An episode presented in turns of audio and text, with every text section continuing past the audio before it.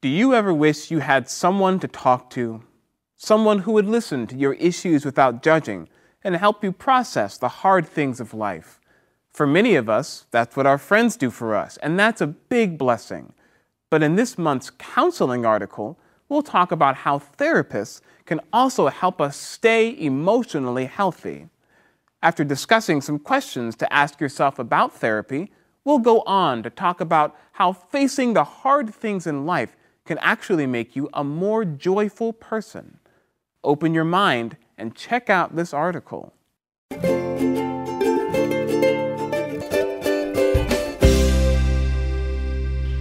past is not something you're consciously thinking about. Mm-hmm. And that's one of the advantages I think that there is to counseling. Like you have a chance to sit down and tell someone the whole story. Absolutely. Fresh, right? Yes. So then not only are they hearing it and being able to process it as like a new thing, but you are able to hear yourself kind of say the whole thing. And there's some stuff that goes back a lot farther than you would normally think. Yeah. And I think that that's a really great context to, and those kinds of questions are really great ways to kind of trace back further than you would normally think to try to figure out, okay, what's really the root of this particular problem. And you bring up some good points. Sometimes we keep everything up here in our minds mm-hmm. and we can't make sense of it. But once we start to speak it out and someone's right. maybe just listening and giving us that opportunity, we start to connect the dots ourselves, right? right and so exactly. that's uh, an important benefit of counseling. Well, David, could you tell us about a time that you stepped out of your comfort zone? We also talk about that in our counseling article this month about stepping out of your comfort zone. Mm-hmm. Could you tell us about a time when you did that? And you benefited from that. Yeah, well, actually, when I was uh, living in the States, there was this time when I decided I was going to check out this church, this, uh, this church in my city. I was living in Philadelphia at the time. It happened to be a Chinese church, right? Uh, that had an English service for the younger folks. Mm-hmm. But I decided I was going to go there because I felt like, you know, oh, why are there churches for this kind of people, churches for that kind of people? We should all be one church together. So I decided one day I'm going to go to this Chinese church, and mm-hmm. and I did, you know, and.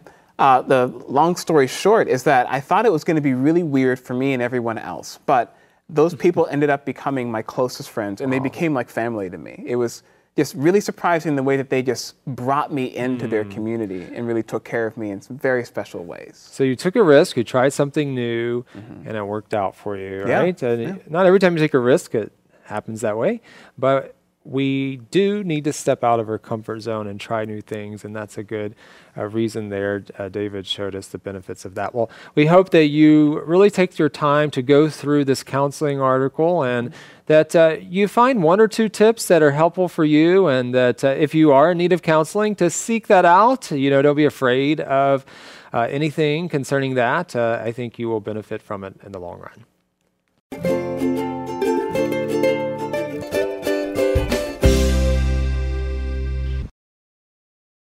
How have you been doing lately?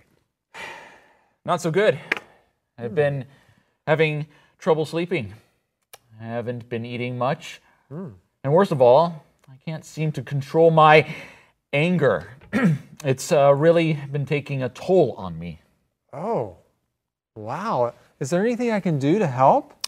Well, my therapist says it will help me talk to close friends about my feelings. Mm. It's one of the uh, anger management strategies I've been learning. Your therapist? Wait a minute, you're, you're going to therapy? Don't judge me. Oh, I'm sorry, I'm not judging you. I, I guess I've always thought of therapy as sort of a, a crutch or something. My therapist comes highly recommended. She's trained in cognitive behavioral therapy oh. and she's really helping me. okay, well, well, that's good to hear.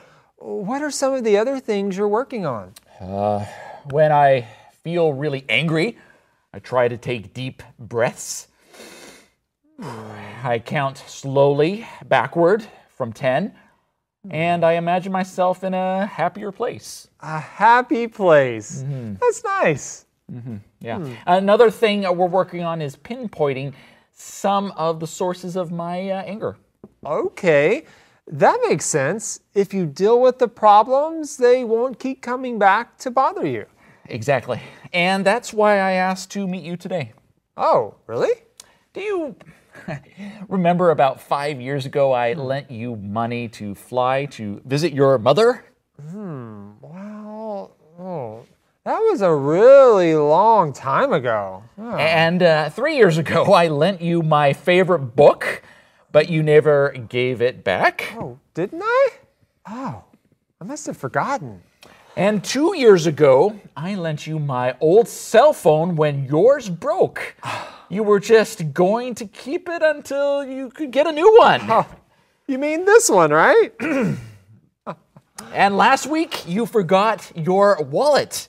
So I paid for your lunch and your coffee. look, look, look. I'll pay you back. Just, just stay calm. Uh, maybe try counting to 10 or something. All right.